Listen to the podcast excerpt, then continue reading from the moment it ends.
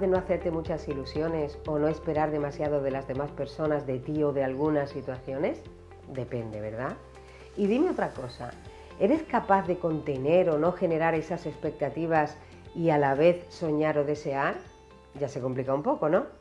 Es difícil, sí, pero sería maravilloso, sería genial ser capaz de no presuponer, no hacernos ilusiones o no esperar demasiado de las demás personas o las situaciones, que así nos hacen y nos hacemos menos daño, pero a la vez ser capaz de soñar y disfrutar con nuestras aspiraciones.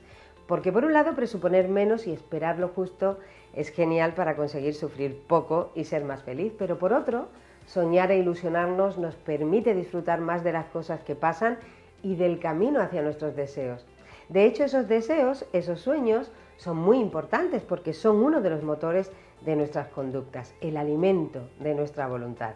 Pero claro, ¿cómo podemos soñar y a la vez no tener expectativas? ¿Cómo esperar y no esperar lo que deseamos?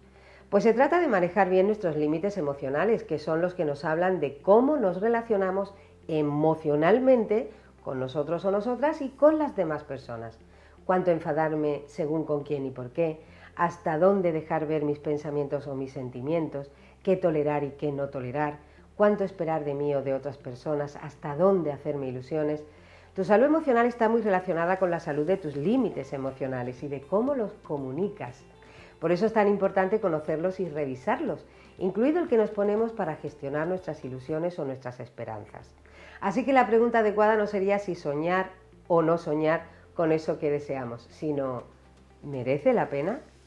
¿Quiero o no quiero arriesgarme al dolor de la posible decepción si me hago ilusiones con una relación sentimental, una amistad, un trabajo o lo que sea? Y de nuevo tú dirás, pues depende.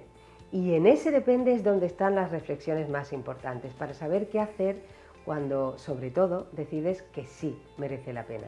En esos casos, hazlo con optimismo consciente, es decir, el optimismo que no pierde de vista la realidad, aunque se centra en los aspectos más positivos.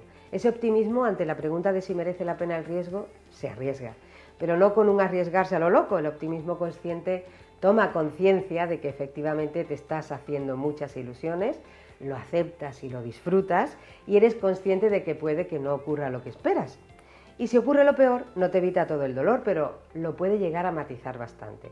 Eso es gestionar las expectativas como la gente inteligente.